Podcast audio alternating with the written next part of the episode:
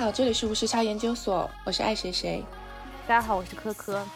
今天这期节目，我们来聊一个时下非常热点的话题。不过这件事情到现在还没有一个结论，但是我们还是要想要趁着这个热点的时刻来聊一聊这个话题。所以我们今天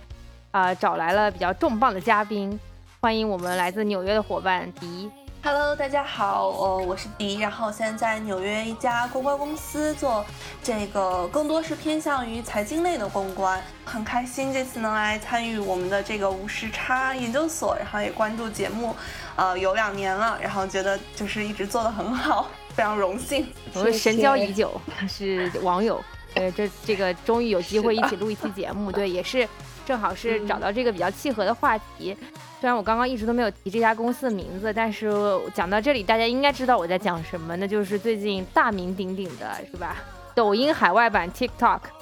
在美国引起的这个轩然大波。嗯，这件事情其实我们一直都很想聊，而且周围也有很多不管是在抖音工作的朋友，然后或者在头条或者是在 TikTok 都有。但是由于考虑到各位小伙伴们自身立场和安全性的问题，所以本来想要邀请一些小伙伴一起来聊，但现在确实也是敏感时期，敏感期嘛，对对对，所以没有办法啊，就这个事件的本身去做更多深入的探讨。但我们今天也找到了一个非常合适的切入角度，就像迪刚刚介绍自己一样，我们也希望说今天从一个呃海外中中国公司出海啊，中国企业出海，然后如何做好这个。形呃自身的这个形象和公关的这个角度来聊一聊这个事件本身。您正在收听的是无时差研究所。无时差研究所是一档横跨中美的播客节目，我们希望通过播客带你去看更大的世界。如果你喜欢我们，欢迎在喜马拉雅、网易云音乐、苹果 Podcast、Spotify、Google Play 搜索并订阅无时差研究所，也欢迎在苹果 Podcast 给我们留下五星好评。无时差研究所现已入驻喜马拉雅海外版 Himalaya App。与主平台不同，海外版 Himalaya 是一个多语言、多文化融合的平台。除了各类优质的中文播客外，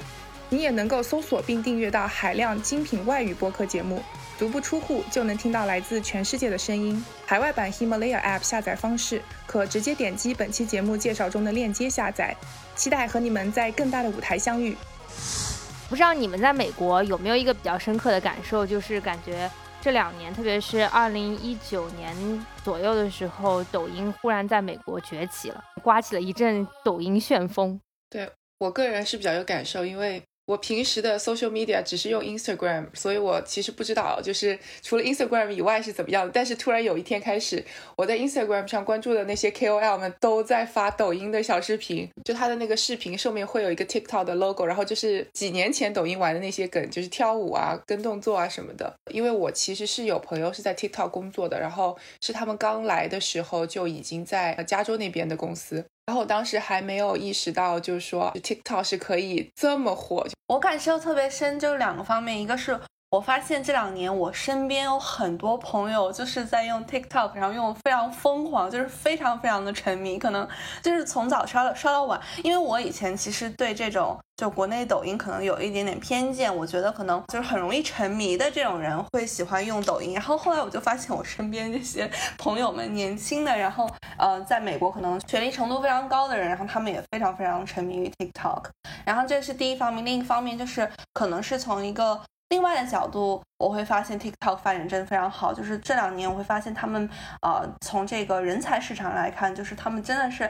好像每一天都在招新的人。就这点会让我发现，让我意识到他们的扩扩张真的是呃非常的迅速。有一个数据我可以讲一下，就是 TikTok 是二零一七年八月初上线的，当时它那个月下载量不足一千万，然后到二零一七年的十一月的时候，它就收购了那个 Musically。这个在收购之后，它就整合了 Musical 类的这个全球业务，包括东南亚市场，然后还有一些拉美市场的一些业务，然后统一都以 TikTok 的这个身份出道。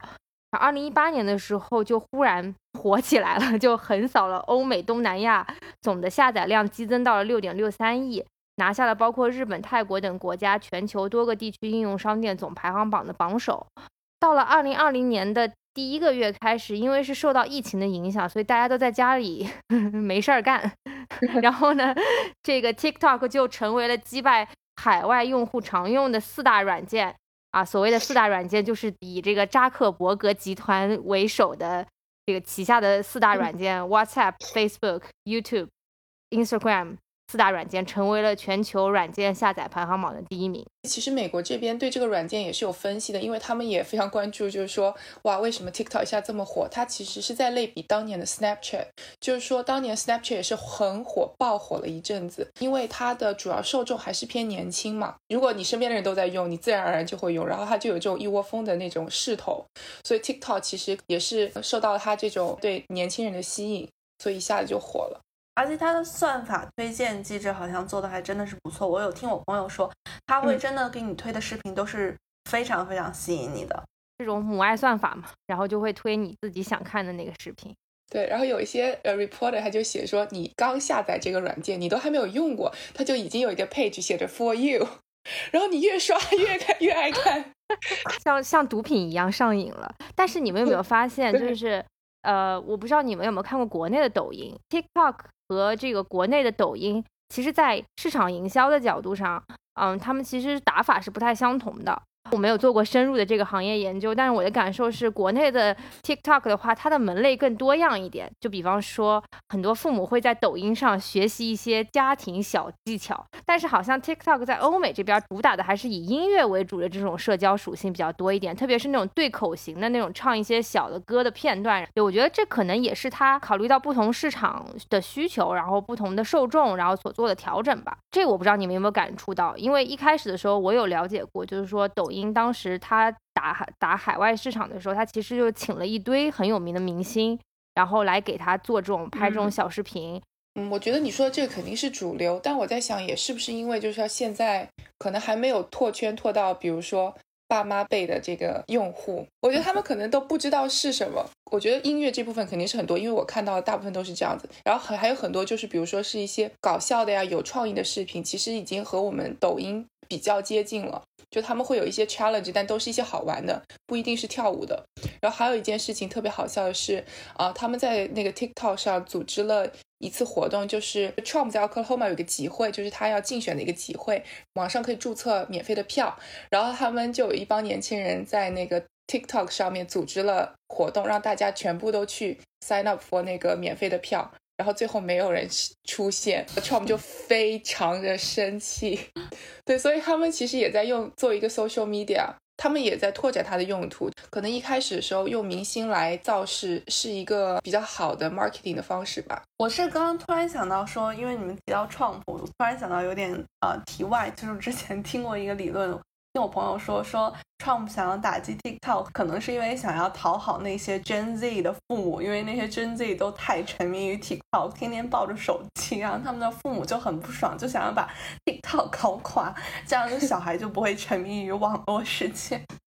对，其实 TikTok 它本身跟很多其他的这种出海中国企业不同嘛，它是一个纯互联网企业出海，它最大的立身之本就是在于它的数据，可能对于数据安全或者数据。啊，窃取这个方面，这个层面的一些问题，就是他身上这个弱点其实是很大的，很容易成为他被外媒攻击的一个对象。这也是为什么这个 Facebook，然后包括特朗普一直以来都啊指责的这一点。即便张一鸣和抖音他们做出了很大的努力啊，做出了很多去中国化的努力，但依然没有办法向外界去证明它其实是一个呃全球化的、拥有全球化基础的这样一个公司。所以我不知道你们怎么看待这样一个事情？你们觉得就是说，呃，作为这样一个公司，有没有可能成功的去去中国化呢？我觉得，如果是一个中国企业的话，就是它根本上是没有办法完完全全去中国化的。我一直会在想，如果 TikTok 如果它不是一个中国公司，比如说它是一个英国公司，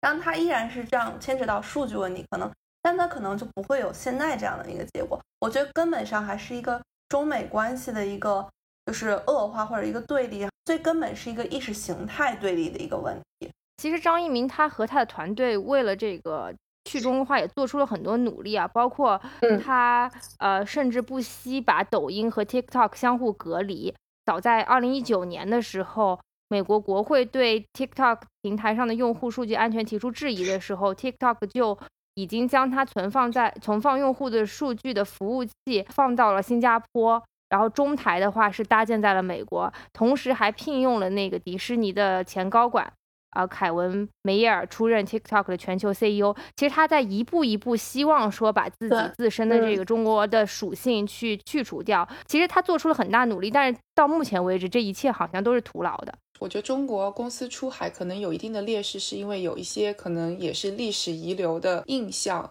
所以导致可能一开始上来海外公司，包括美国政府什么都会对中国的企业有更多的关注或者更加谨慎吧。但其实就是 TikTok 在美国确实怎么说呢？也不能说是盗取信息吧，就是说，呃，他们采集了一个地址，叫做那个 Media Access Control Address，媒体访问控制地址。它其实是一个物理地址，然后能够跟着用户走，就即使我换手机，这个地址还是统一的，所以它能够有一个更完整的用户 profile。它不是说个人信息，但是可能是对它的那个 algorithm 或者是对它 marketing 是有帮助的。所以这件事情后来是被呃。呃，谷歌，因为它那个软件是在谷歌平台上嘛，就是谷歌是禁止的。然后 TikTok 用了一个 backdoor，还是呃采集了这个信息。然后这件事情爆出来以后，可能就大家对 TikTok 就有一个负面的印象吧。嗯，所以就是这种时候，我觉得不仅说中国公司要做到和别人一样，更多时候反而还要更加谨慎，就是因为有更多的眼睛在看着你。还有关于刚刚说到去中国化的问题，我其实有个问题就是说，我们是应该要去中国化，还是从现在开始建立一个更好的中国企业的形象？就是说，我们做这么多，不是因为我们想摆脱我们是中国企业，而是想证明我们其实可以做得非常好。我觉得这也是对以后的公司有帮助。我觉得不是说去中国化，我觉得可能更强调的一个方面是你的全球化。我觉得比较成功的公司应该是说。你应该去强调你是一个全球的公司，不要去强调说这个公司是哪一个国家，特别是中国公司，它会很容易让别人认为你是政府的一部分，对吧？但如果你更多的强调是你是一个全球的企业，然后，嗯，你代表的是一个，就是说一个全球的公民，包括说你给你给这个本地带来了哪些的利益，我觉得这个方面可能对于企业来说，呃，它是一个更容易建立这个声誉和这个信任的一种方式吧。可以说那个比亚迪的例子，我觉得他们就是一直在强调的标签是说，我是一个呃可再生能源公司，我是一个可持续发展的公司，我为全球的这个环境带来怎么怎样怎么样的一个利益。呃，我觉得它这点可能就是一个比较好的一个去中国化的一个方式吧。对。我觉得这也是一个很好的问题，就中国企业的未来的发展方向到底应该是怎么样的？如果在这样一个环境、全球的环境的大的背景和前提下，中国企业的出海到底意义和它的价值到底是在在哪里？在此基础上，我们再来谈说，这个中国企业到底是应该维持自身的中国性，还是应该去自身的中国性？这可能是在不同的行业当中去做不同的选择的。我理解，像华为这种。啊，可能或者像刚刚说到比亚迪这种足够强的技术壁垒的时候，你可能自身国家属性如果强一点，我觉得可能也无可厚非，因为毕竟不是那么容易被攻破或者颠覆的一个产品。但如果你本身的这个技术壁垒不是很高，你可能只是因为作为互联网企业，你有占据了这个信息流通的优先性，或者你有一个先发优势。我觉得张一鸣到目前为止，我觉得他做的这些事情，我觉得都是无可厚非的。就像迪刚刚说，他需要把自身投入到一个作为一个全球化企业的这样一个意识当中去。但是换句话说，这个抖音出海，或者是抖音的全球化，对于中国的意义到底是什么呢？其实是在未来的这个互联网的革命当中，特别是数字革命当中，抖音的出现能够让中国在未来关于数字安全和这个各国家对于数字问题保护的边界的这个问题上，能够有占据一席之地。我们可以这么简单看啊，就是现在的各个国家商品流通其实是由边界所决定的啊，我有各国的海关，然后我可以决定这个商品是否。流通到你的国家去，但是网络世界它是一个虚拟的世界，它的很多数字流通都已经没有国界之分了。那未来这个网络安全是怎么定义的？这个网络秩序应该如何定义？其实由那些头部的互联网的公司，甚至是全球化的这种头部的互联网公司的玩家去制定的。那如果未来中国没有办法在这个当中，分享有一席之地，那他就不可能成为未来世界规则制定者。所以我觉得抖音出海的意义还是非常重大的。只是我觉得这个前路困难重重。正好想到一件事情，就是之前我忘记在哪里听到还是看到，就是他们在讲呃非洲，因为中国去非洲做了非常多的基建嘛，包括有很多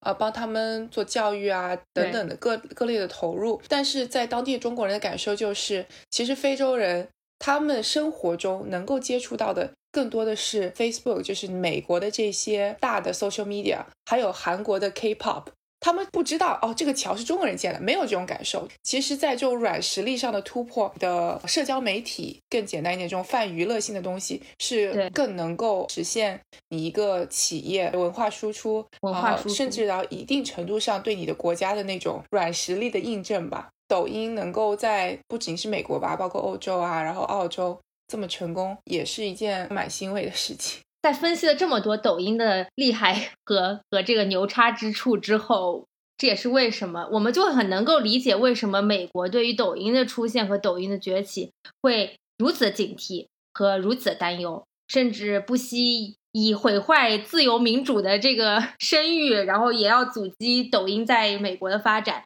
甚至阻阻击抖音全球化的历程。从一九年的时候，美国外国投资委员会啊就已经对这个字节跳动当时收购 Musical.ly 的交易发起了这个国家安全审查。然后之后呢，就是今年到了到了今年的这个八月份的时候，特朗普发布了行政令，叫嚣说 TikTok 必须在九月十五号出售。否则就会关门，而且还说美国财政部必须要分钱。同时呢，我们以为这个可能交易会在近期达成的时候，又出了另外一件事情，就是中国八月二十八号的时候，商务部和科技部其实调整发布了中国禁止出口、限制出口技术目录。啊，在这个目录下呢，限制出口的部分包括了一个。新增了一个二十一条，就是基于数据分析的个性化信息推送的技术服务，啊，和第十八条人工智能交互界面技术，这其实都是 TikTok 最最赖以生存的这个底层技术。那也就意味着说，这场交易其实产生了比较大的变数，就是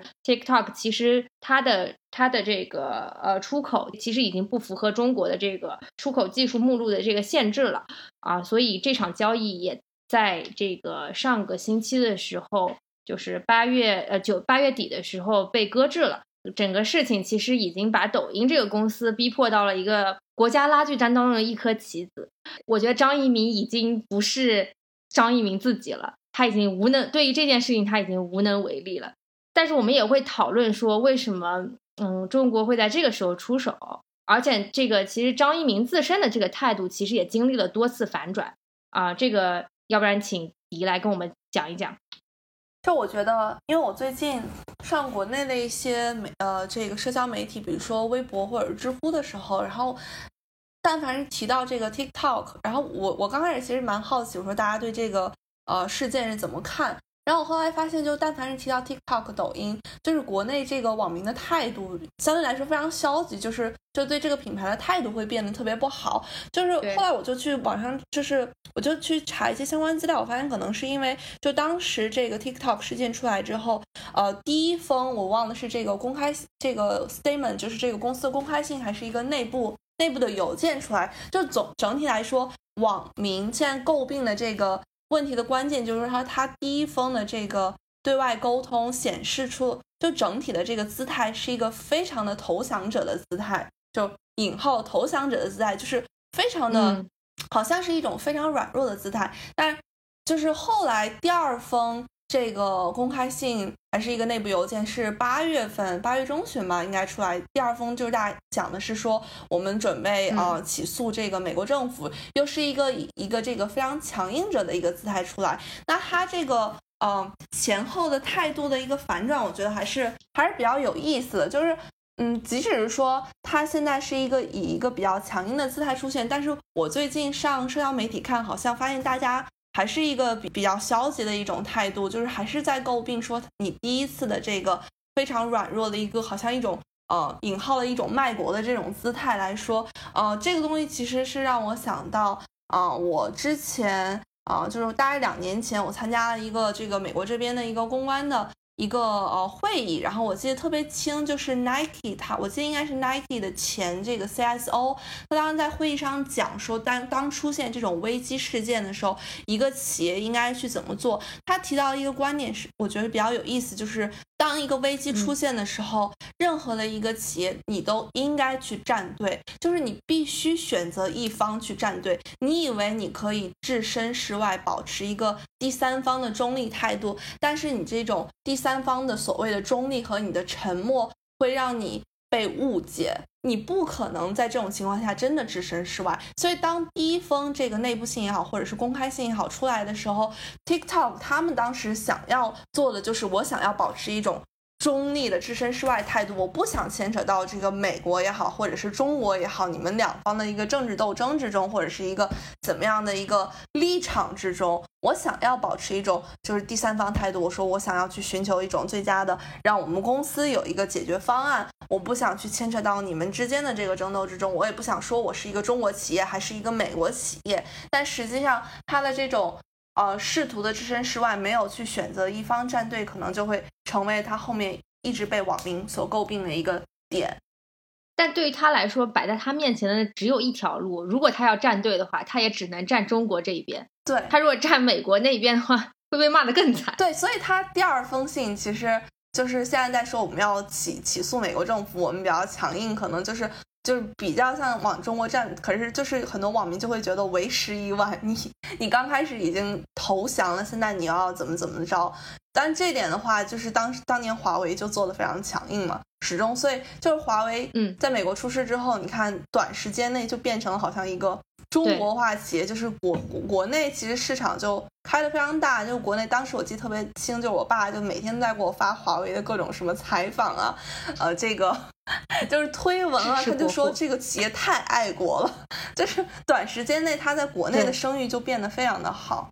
就我觉得国内的网民他的情绪还是会比较容易被煽动的吧。比如说，如果有几个大号带着头说说这个 TikTok 这种投降姿态就很可耻啊，怎么怎么着啊？说张一鸣想做一个什么美国化公民或者什么什么的，就很很多网民就会很容易被带动这种情绪。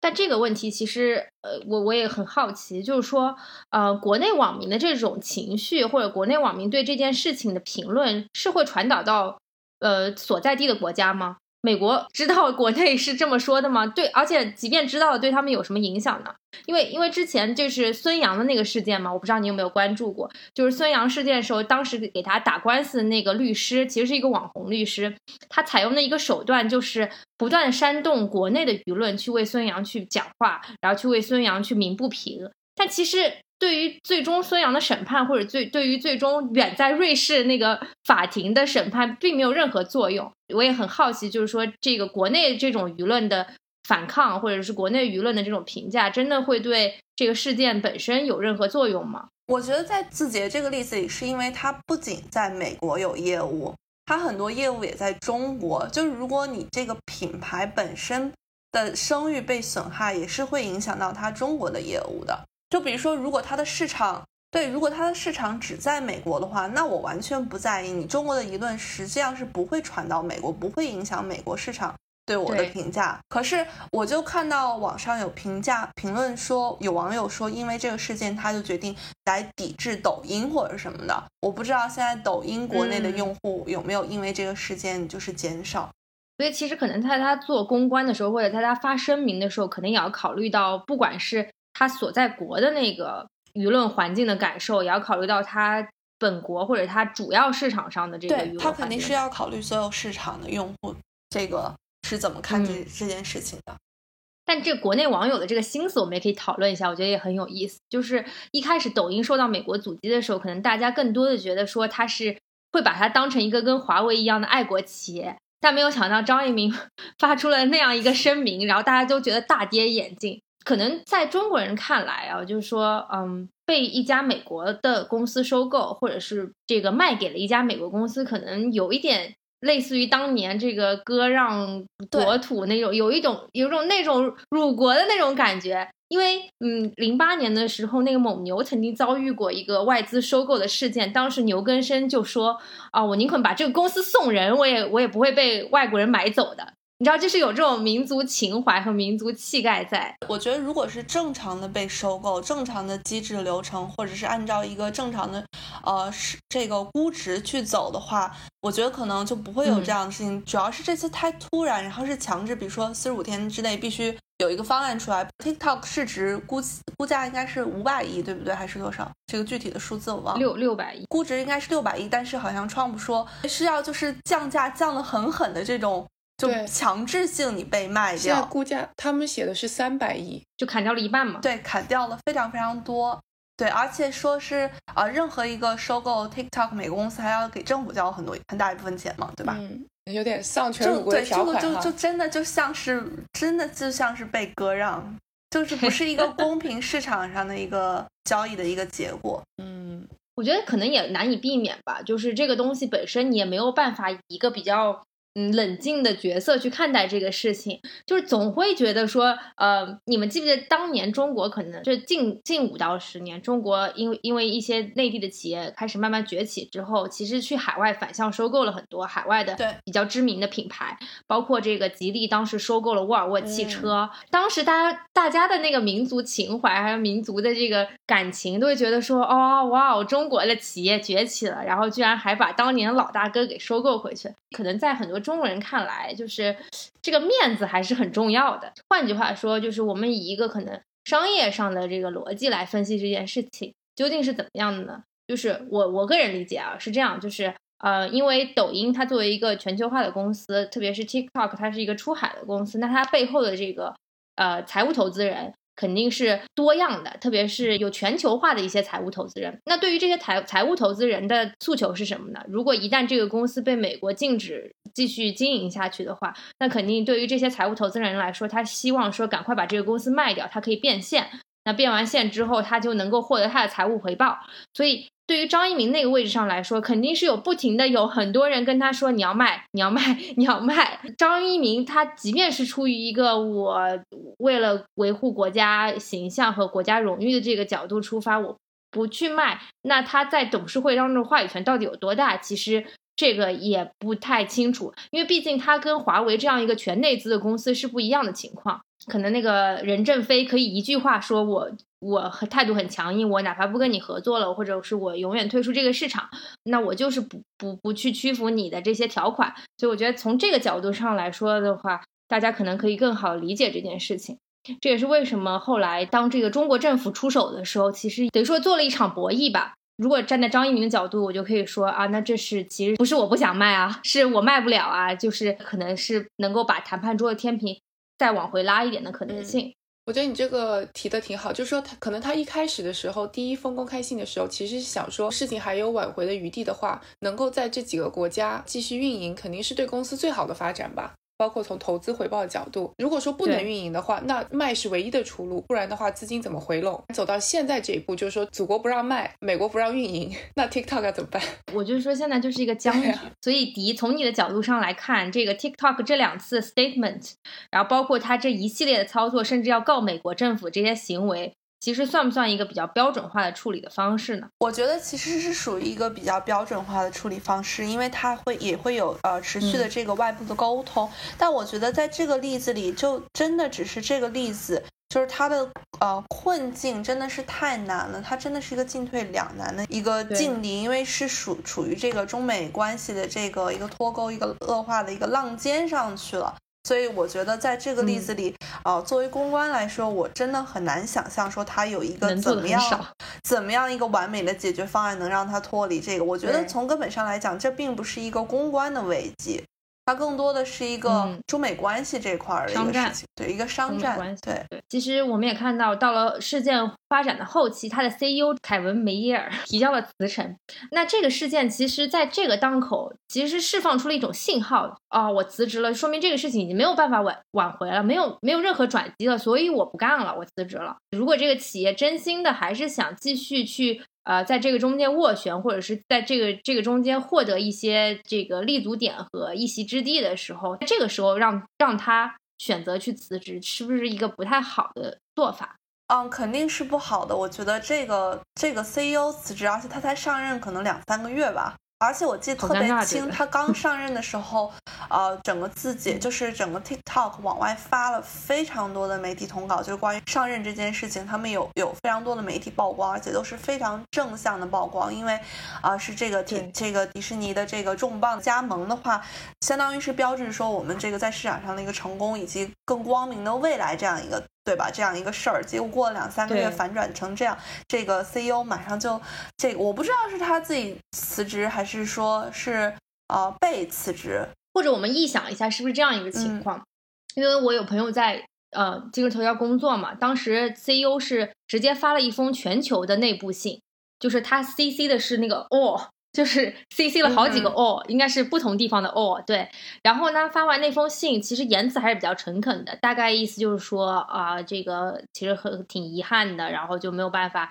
跟着大家一起就是继续工作了。当时他发完这封信的时候，这整个整个这个所有收到信的人肯定都之前都不知道这个消息嘛，然后应该还是比较意外的。可能有两种情况，一种就是他自己私下做了这样一个决定，然后可能只是几个管理层知道。当场呢，张一鸣也回复了他这个邮件，但他另外一个层面是不是可能管理层本身也不知道？这个其实对对于整个抖音来说，或者对于整个今日头条来说是一个突发事件。嗯，如果真的让管理层知道的话，大家会不会也试图劝说他说你不要在这个时候做出这样一个决定，可能会影响到公司在谈判桌上的筹码？我觉得是突发事件的可能性比较小，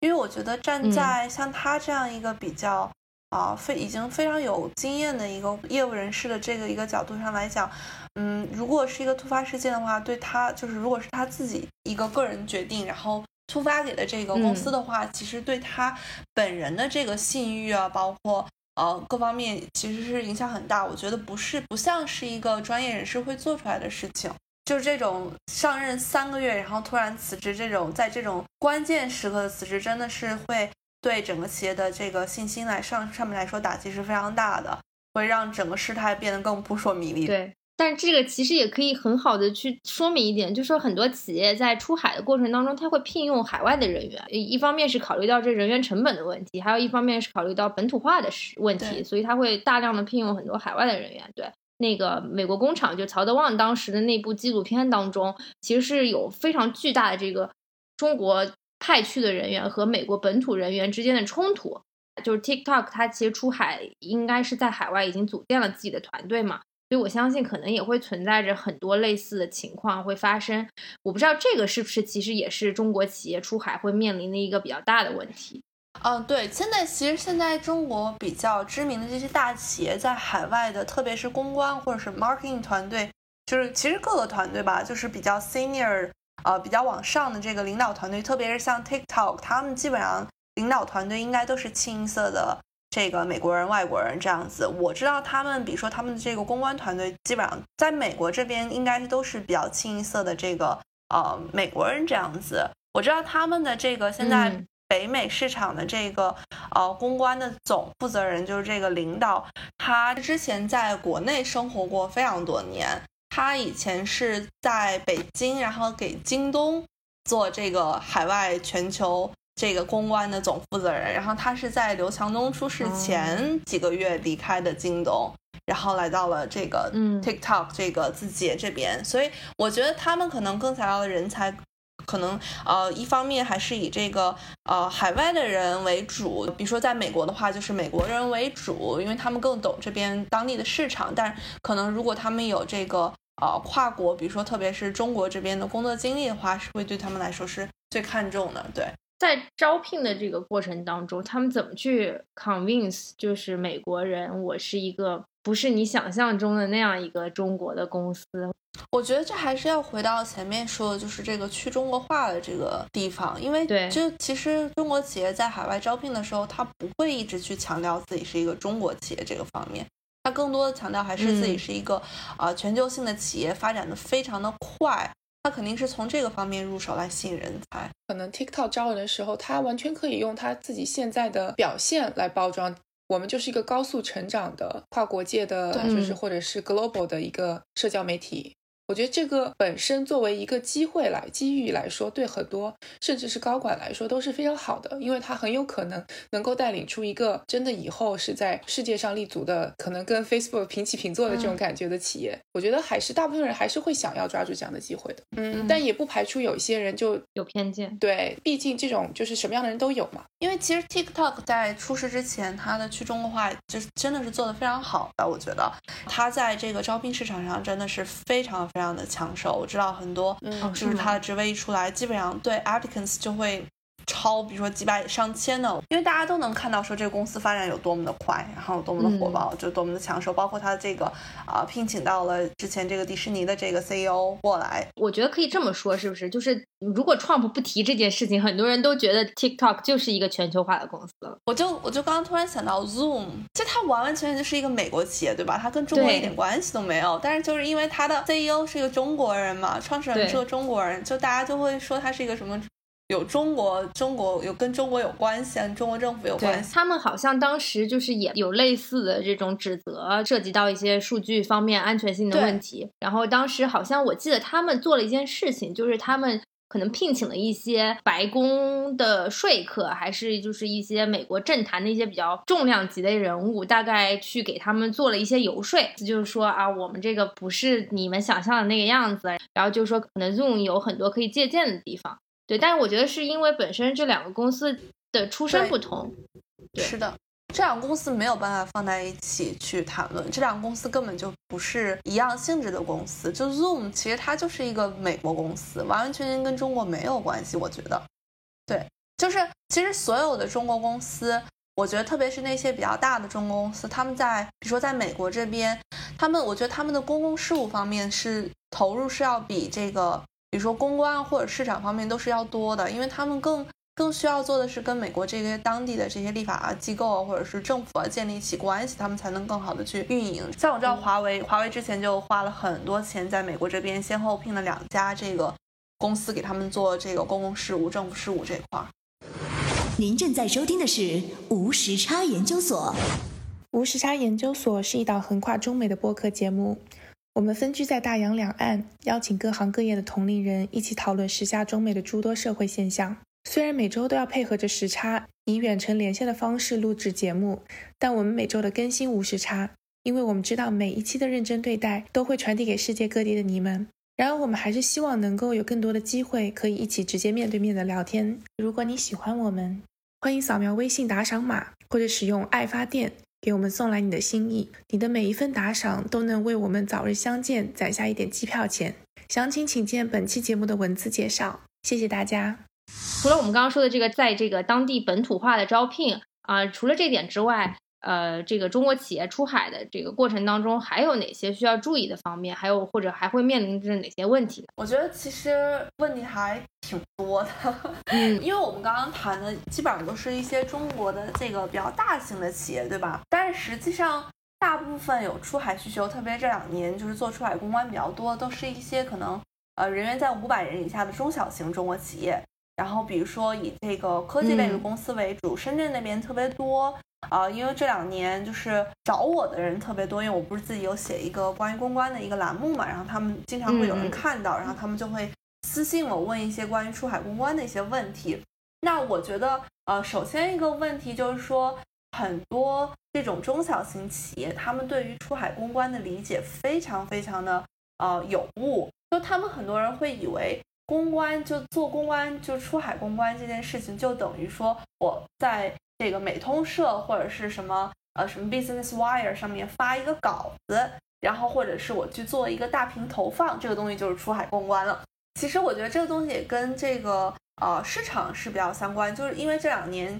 随着这些中小型企业出海做出海的需求越来越多，就涌现了一大批这种非常鱼龙混杂的这种小的呃公关公司，专门做公关出海公关，那他们提供的。呃，服务完完全全就是一个是基础发稿，另一个就是海外的大屏投放，所以这个东西就会给公司那边带来误解，他们就以为完整的出海公关那就是这个发一个稿，或者是做一个大屏的广告投放，这样子就结束了。那实际上完整的出海公关项目应该包含很多不同的环节，比如说呃媒体关系是一个重头吧，然后也有一些呃社交媒体运营，然后危机监测和就是危机公关的处理，包括一些内容的策略啊，啊包括我刚刚提到的这个跟政府关系搞好关系的一个公共事务啊等等等等等等，所以它其实是一个很全面的东西，但是很多人会。啊，把它误解仅仅仅误解为我美图身上发个新闻稿，或者我做一个投放就行了。另一个问题是，就是公关在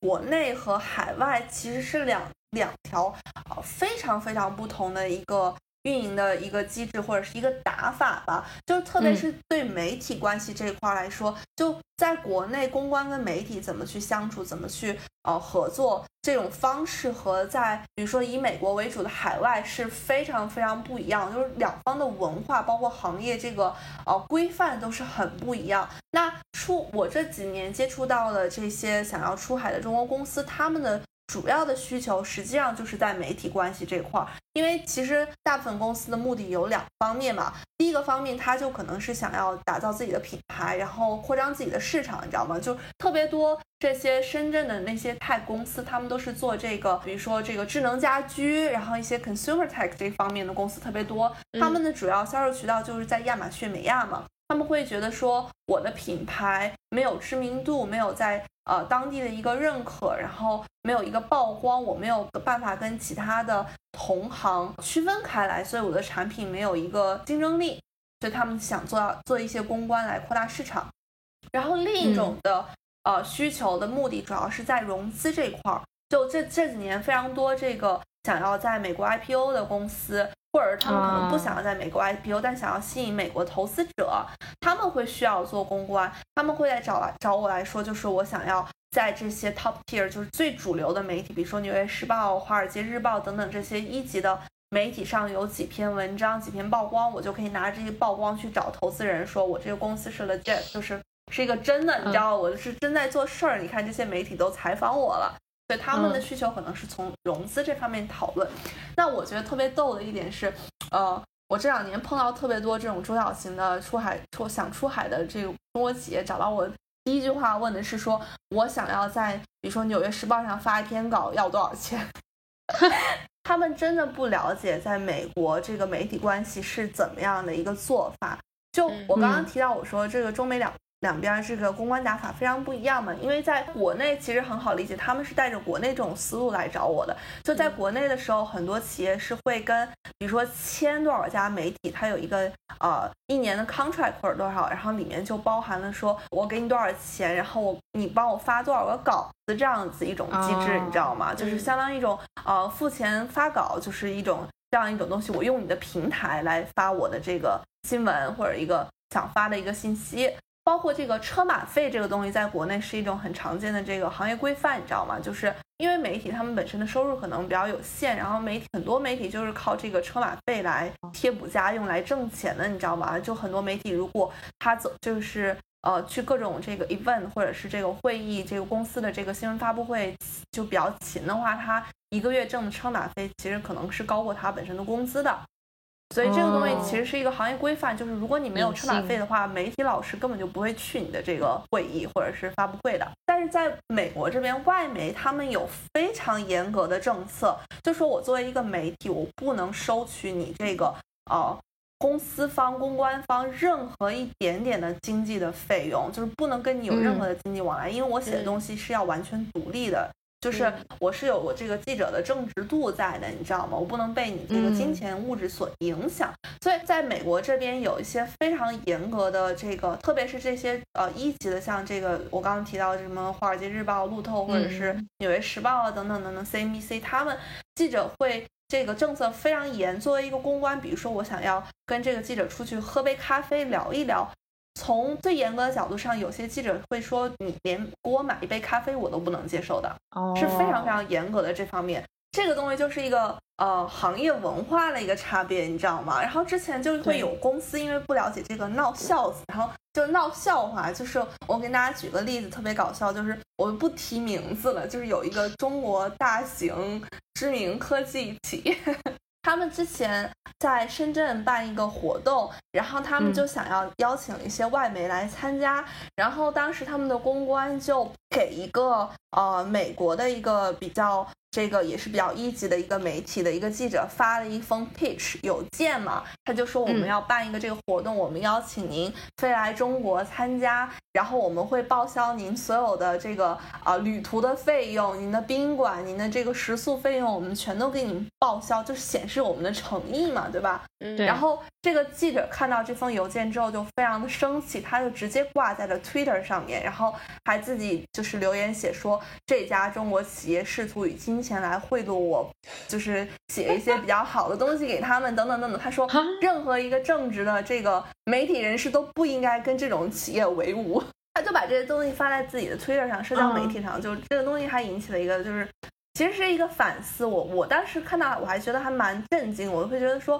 这个中国企业这么大，他们的公关为什么连这种最基础的东西都就不知道，就是犯这种很低级的错误。即使是这些外媒，他们 base 在中国的这个记者，他们也是会受到这种全球的很严格的政策的这个控制。就因为我之前我有一个嗯全球性的这个客户，他们在上海有分公司嘛，然后他们当时就是之前。啊，前两年的时候想要在上海做一个活动，然后让我在这边就是请一些外媒去参加。当时我们比较熟的写那个相关领域的记者很多都是在北京嘛，我就问私下里问那些记者说说你们愿不愿意去上海参加这个活动？我知道你们有这些比较严格的政策，但是我不知道是不是因为你们就是 base 在中国，所以可能操作上有一些不一样，就是可能可以按中国的这种方式走。我们愿意给你提供这个。车马费就是报销这些东西嘛，然后当时的那些记者朋友就会，我还特别特别谨慎跟他们说，如果我我有冒犯到你们，你们要原谅我，因为我不在中国工作，也不是很了解当地的情况。然后他们后来还是跟我说，说我们这个政策还是非常严格，即使我们在中国工作，我们也不能接受任何的这个物质上的往来，报销交通费也不可以吗？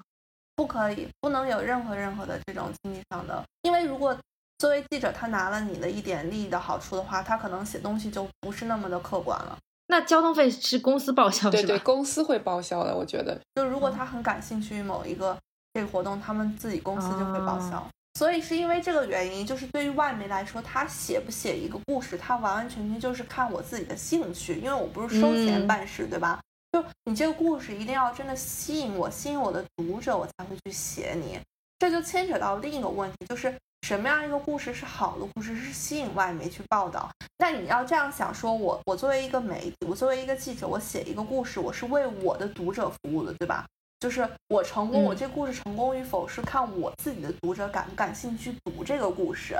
我发现很多这个中国企业出海，另一个问题是说，他们提供的这个故事没有一个当地的角度，没有一个本土化的角度，就他们可能还是一心想的是我怎么样把我自己的这个故事。推出去，哪怕这个故事可能跟当地的人来说没有任何一点关联，那作为一个媒体，我会觉得很奇怪，说你这个故事跟我的读者一点关系都没有，那我为什么要写你呢？对吧？嗯，就这个东西就是一个问题。就我之前，因为之前有一个呃国内的 dating app，就是一个这个约会软件，他们有找到我说，我想要就是他们是出于融资的需求，他们想要在这个。呃，几家最 top tier 的这个外媒上有一些报道，然后他就找我，就给我发了一系列他们公司的这个信息，然后我看到最后，我才发现说，他们的这个公司呃，是完完全全就没有想要在美国做市场，就是它的市场是在国内，它唯一的目的就是说想要在外国吸引一批融资，然后回国去打开市场或者是去拓宽市场，所以它的这个 app 甚至连美国人用都用不了。那我就问他说：“你这个 app 连美国人都用不了，那那些美国记者为什么要写呢？没有这个写的兴趣点在，所以它其实这个本地化的角度对外媒来说其实是比较重要。就是你要去想的是，我我这个企业我怎么呃给当地的人，给你这个国家的人带来了哪些利益，哪些就是值得你去关注的地方，对吧？你不能一心只考虑我自己怎么怎么样，你需要考虑的是。”这个记者的读者他在意什么样什么事情？还有就是因为我刚刚讲很多外媒，那提到外媒就是还有一点就是很多出海公司他们的这个领导团队可能会缺乏这个英语的沟通能力，就这个东西也是一个很大的问题。就现在来说，基本上找到我问问我说，哎，你这个出海公关怎么做的公司，我基本上会问他们的第一个问题就是说，我说你们领导团队里面有没有一个。可以发言的人，就有没有一个 spokesperson 可以讲英语，可以跟这些外媒进行去沟通的人。那大部分的中小型这个企业都没有，他们只能去进，他们不能进行这种实时的电话采访，他们只能去进行这个啊邮件采访。那邮件采访就又涉及到一个时效性的问题，你知道本来就中国和美国都有二十二小时的这个十二小时的时差嘛？那可能美国记者发给我一个采访邀约，我联系到中国的那些呃团队，可能就已经过了，比如说半天或者一天。然后那边再去准备这个采访问题的答案，再去拿到上面去得到一个通过，然后再给我发回来，然后又经过一个时差，然后我再发给这个记者的话，其实已经可能已经过去，比如说两三天这样子，就很有可能，对吧？那个记者其实他们的这个期限都非常短，他们要讲究一个时效性嘛，就要写很快发出去，怎么怎么样报道一个事件的话，所以过了两三天之后，他们基本上已经不需要你给我提供的内容了。就我不可能再会用你给我提供内容，所以这个东西就导致说，为什么在美国这边，我们大家都是这个走这个电话采访，很少有这种邮件采访的形式，因为电话采访很快嘛，我当下就可以要到我要的信息，然后我当下就可以写完我的这个故事，所以，所以如果你只是走这个邮件采访的话，其实，呃，在这个媒体关系上会有存在很大一部分问题。包括你写邮件，写邮件它会缺乏一个一种这个 personal touch，就是有电话采访你会更容易建立起一种关系，对吧？你写邮件出来还是冷冰冰，就很难去跟媒体建立一种比较好的这种关系，长期发长期合作的这样一种关系。是不是哪怕说的没有那么好，也总比邮件好？对，但是你知道还有一个问题就是，如果你英语不好的话，就是你会很害怕。用电话跟媒体采访，因为你无法控制媒体写什么，就你会怕你哪些地方表达不准确，你你说了不该说的话，你不好控制，所以很多中国公司他们会甚至避免就是电话采访，他们很害怕，你知道吗？会回避这些东西，因为这种东西真的是太不可控了，你知道，他不知道对方会从一个什么样的角度、什么样的立场去写你整篇的文章。电话的话还要当下的那个反应，就因为本身来说。这个海外的市场对呃中国品牌的认知度都比较低嘛，所以导致它这个对中国品牌的信任度整体来说也比较偏低。那媒体看到你是一个中国想要出海企业，它本身可能就会带着一点有色眼镜去看你，然后导致这个出海之路就已经比较这个任重道远了。所以本身就已经很难，但是然后再加上我前面说的这种各种问题呢，就会导致整个这个出海公关是还是比较难做的。现在。其实听上去的话，还是有比较大的这个隔阂在的，是文化呃习惯上的误解差异啊，其实很容易造成很多的误会，然后也很容易造成很多的这个偏见。在公关层面是如何解决这个可能有一些对中国的这种企业存在的这些偏见或者是一些担忧？我觉得这个首先还是要回到我们刚才讨论很久这个去中国化这个角度嘛。就是你更多想要去强调的是，你能为当地带来哪些利益，能为当地做什么事情？这个东西是媒体也好，或者当地的市场也好，他们会最在意的一个点。就你不要有有太多这个中国政府的标签，你更多还是要从一个企业去出发，立脚点可以放在说是我我来这边是来给你创造这个就业机会，然后给你创造这个更更便宜的这个。呃，就是质量更好，然后相对来说更更有性价比的这样一些商品，对吧？其实像那个 TikTok，他们其实现在就讲很多，说我来我在这边是创造就业市场，就讲很多这方面的东西，就是也是从这个。这个角度去走，然后他们也会说说我为这个当地的这个创意工作者带来了多少收入啊，多少这个就业的机会啊，等等等等。然后我改变了很多美国年轻的艺术从业者的生机啊，或者是怎么怎么样，他们就一直会在强调说我们真的为当地的人民做了什么。这个是一个去中国所谓去中国化的一个方式吧。然后另一个方面就是你真的需要有更多的沟通，就你不是。藏着掖着去闷声发大财，而是更可能更多时候去更主动一点的向外去沟通。因为当两方互相不了解的时候，或者说相当你不愿意给出很多讯息的时候，那媒体他们只能去通过其他第三方渠道去获取信信息，而这些渠道就可能造成这个信息不准确。因为其他渠道本身可能就是有色眼镜这样子的。有一个例子是，呃，比如说几年前，呃，海尔他们当时，呃，在美国想要收购这个，是叫美泰。美国当地有一个呃记者，他想要采访这个收购的事件，他们就打给这个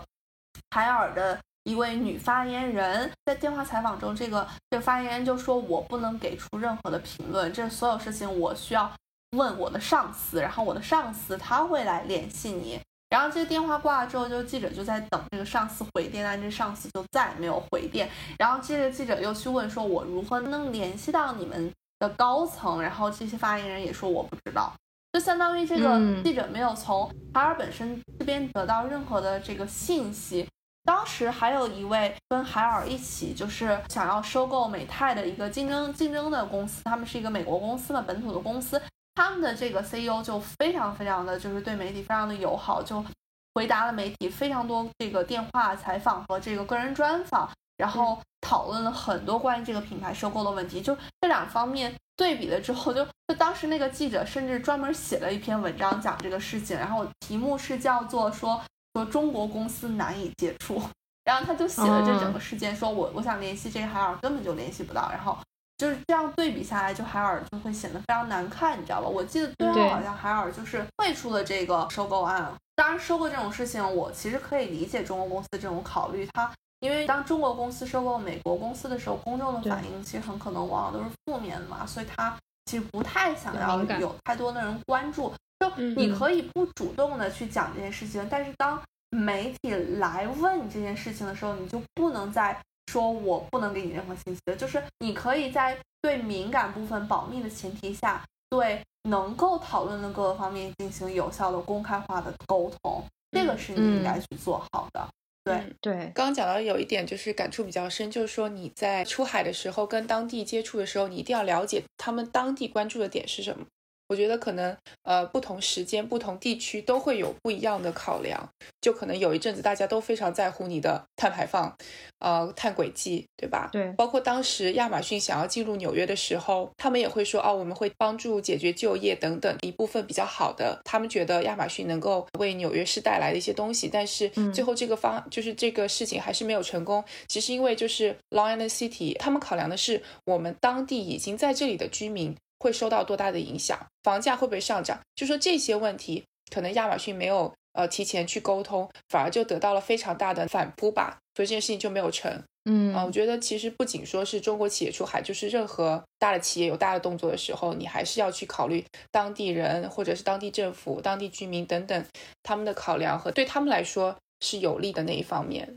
对，还有一点想补充的就是。呃，中国企业出海做公关是非常非常重要的一个环节，就它是一个其实是一个很长期的过程。有很多中国企业，他可能想要的是我很迅速拿到几篇这个报道，然后就结束了。但是在国外，这个其实很难实现的，因为你需要有一个很长的时间给媒体来了解你，需要让你们彼此之间建立一个信任，所以媒体才可能会说我对你这个公司感兴趣，我才去想要写一篇这样的报道来。呃，讨论你们公司这样一个发展或者业务也好，就是我会觉得说，这个建立关系这个东西，它也是要靠频繁的一个沟通和经营，我觉得才会有一个比较好的效果。对对，这么听下来，其实公关和市场营销还是有很多重合的地方。最根本的目的肯定是一样，你都是想要。呃，实现一个传播的一个目的，然后最根本肯定是服务于你商业的目的，对吧？对。工作的内容上去讲的话，还是分工还是有比较不同的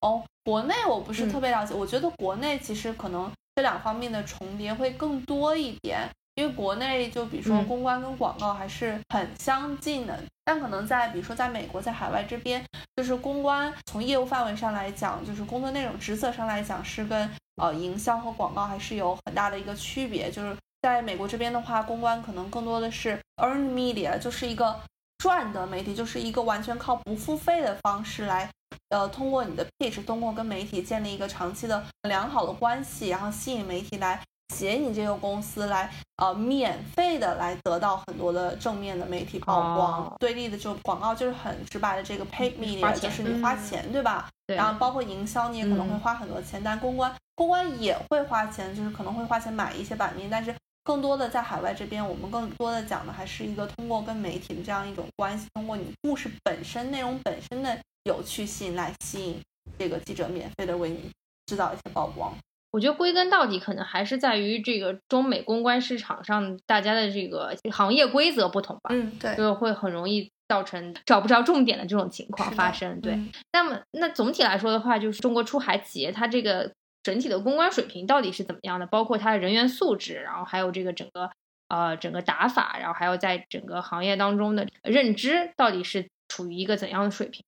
哦，我觉得整体来说还是一个很。很原始、很初步的一个整体的一个状态吧，因为我刚刚也讲，就是现在有很多这种鱼龙混杂的小 agency，就是小的这种公关公司，但他们自身也没有任何的，就是真正的在海外从事过公关的经验。就是中国一些大企业，他们的公关部里面招的人，也大部分可能是没有。真正在海外做过公关的这样一批人，所以他们在做的时候，很多时候也是就是摸着石头走，可能会有很多误解。像前面我提到那个中就深圳的办活动的那个例子，我就很震惊。我说那么大的一个公司，怎么会连这点东西都不知道？就这样的事情发生还是挺多的哦。我觉得这两年就是出海，他们做的比较多，其实可能是更偏重于呃营销方面，可能做的很多，很多公司会。跟海外的这些 KOL，就是这些 influencers，就网红做很多合作，你知道吗？这方面是做的比较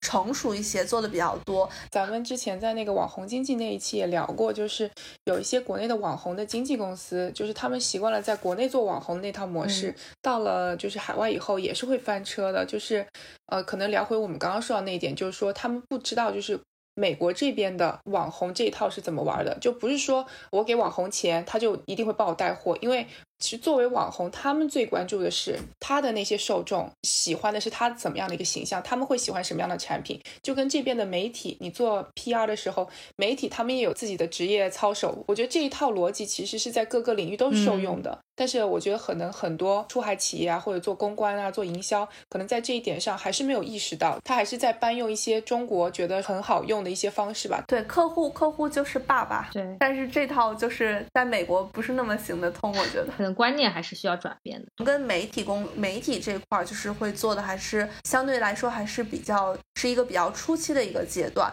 然后科技公司很多，我跟他们聊的时候，他们对于公关做公关理解就是可能他们每年就会最大的一个项目就是去这个啊 CES，就是每年的这个科技相关的一个比较大的会议。然后 CES 这两年就全都是那些中国小企业都在那边，就这个上面是做的。呃，花费最多的一个部分，他们会呃找公关公司，然后在这个会议上安排一些媒体对他们采访，然后做一些报道。但实际上，不只是说这个 CES，其实美国有很多的。科技不错的科技会议，你都是可以去考虑的。就是就是感觉大家思考的这个范围还是很局限。海外公关这块的需求是一直增长的非常快的，特别这两年。但是就是存在一个问题，就是对于这个人才方面是需求大于供应的一个现状吧。就是相关的人才还是呃比较缺乏的。呃，因为其实这个我觉得还蛮好理解，因为在海外，你作为一个中国人做公关，真的是天时地利人和可能一样都占不到的那。种，比如说像我在纽约，可能我我认识的做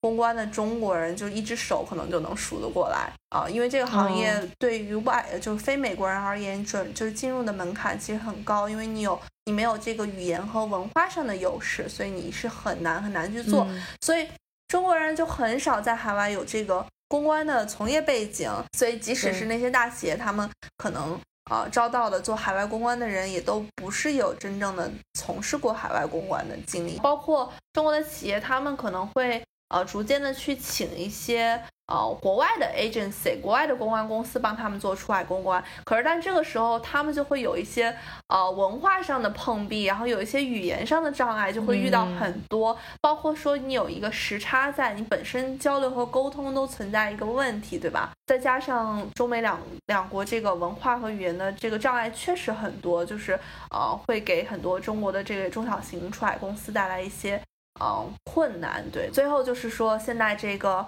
呃，整体的大环境不太好嘛，这个中美脱钩已经是一种趋势，然后有一种呃，这个逆全球化的一个趋势，这样在这样一种情况下，在就是很多出海企业困难也更多，因为很多媒体他会更戴着有色眼镜去看你。最后一个问题，其实我们之前也想了很久，到底有没有什么比较好的这种中国企业出海公关的案例？但感觉嘉宾绞尽脑汁，并没有想出来任何一个。然后，如果有听众朋友们想到任何比较好的公出海公关例子，也欢迎在下方留言跟我们互动。对，不过我再加问一个问题啊，就是其实我们之前也看到过很多例子，就是文化差异造成的误解，包括之前 Dolce Gabbana 的那个广告啊辱华的事情，我不知道这些你有没有关注？当时他们是怎么做这种可能跨国文化或跨文化这种危机公关处理？就是海外企业到中国做公关，真的还挺容易翻车的，因为中国这个网友的敏感度真的太高了。哎，这个倒是很有意思的。就那你可能就真的需要你在媒体，就是在这个监测方面做得很好，你需要实时的监测好你这个社交媒体，包括媒体他们的一种大的风向，或者是有没有人可能一提到你们公司提到这个点，你就要马上的去做好应对的准备。所以我觉得，它就是外国企业进入中国中国市场，它可能需要在监测上比就是在国外要做的更甚一些，你知道吗？就是因为中国的这个市场的敏感度可能太高了，你所以你可能会需要跟这些 influencers 就是大号真的去搞好关系，你才能防止。就所以其实也很神奇，就是中国企业到美国去海外公关水土不服，美国企业来中国公关也找不到门路。从公关这个本质上来说，就公关这个行业，它就是一个跟语言、跟文化这种东西密不可分的一个行业。那因为你两个国家之间，呃，文化存在太多不一样的地方，然后呃，语言又是完全两套语言语言系统，在表达上就会很容易出现。各种各样的误解和各种各样就是乌龙的事件，然后你可能自己全然不知，这就非常非常的常见。所以这个外国企业到中国做公关，我觉得他们是要经历很长一段时间的这种适应，才能慢慢慢慢找到门路吧。他们真的可能会需要一个比较好的团队，能帮他们。去努力的避免这种失误，可能他们还理解是不是找个媒体写两篇文章，就算在中国做了公关，但殊不知还是要找李佳琦这种直播带货才能算在中国 对推广了自己的产品，挺有意思。因为因为媒体从媒体行业角度来讲，中国跟美国的媒体行业也非常不一样。就中国的媒体是这样的，就是你建立关系的那个步骤非常非常难，但是一旦建立起关系，后面就会做得非常顺风顺水。那美国是完全相反，美国是建立关系这个过程其实是非常容易的，因为它是一个很常见的事情，对于媒体来说，每天都在发生的事情。但是你要维护和加深你的关系，你却需要非常多的精力和时间的投入，你才能做到。今天不聊还不知道有这么大的区别在。我们从一个。中国企业出海公关的问题，聊到了美国企业进入中国的公关的问题，感觉还有一篇长篇巨制可以继续讨论，也非常感谢迪来参加。我们这期节目跟我们分享了这么多，对，对于中国企业来说，出海需要做的事情还有很多，然后也面临的困难也有很多，但是我们也希望说，就是有更多的这个全球化的中国企业能够出现，然后能够抵御外界的风暴。我觉得也不仅仅是把自己的内容制或者是技术做好，可能现在也更加应该意识到，在做公共关系啊、做舆论方面，其实也是有一条很长的路要走的。当你在闷声发大财的时候，别忘。忘了还有很多需要补课和维护的地方。对，这期节目就到这里啊！非常感谢我们的嘉宾跟我们分享了这么多，谢谢迪，谢谢可可，谢谢爱水水，好，谢谢大家，谢谢大家。那这期节目就到这里了，拜拜，拜拜。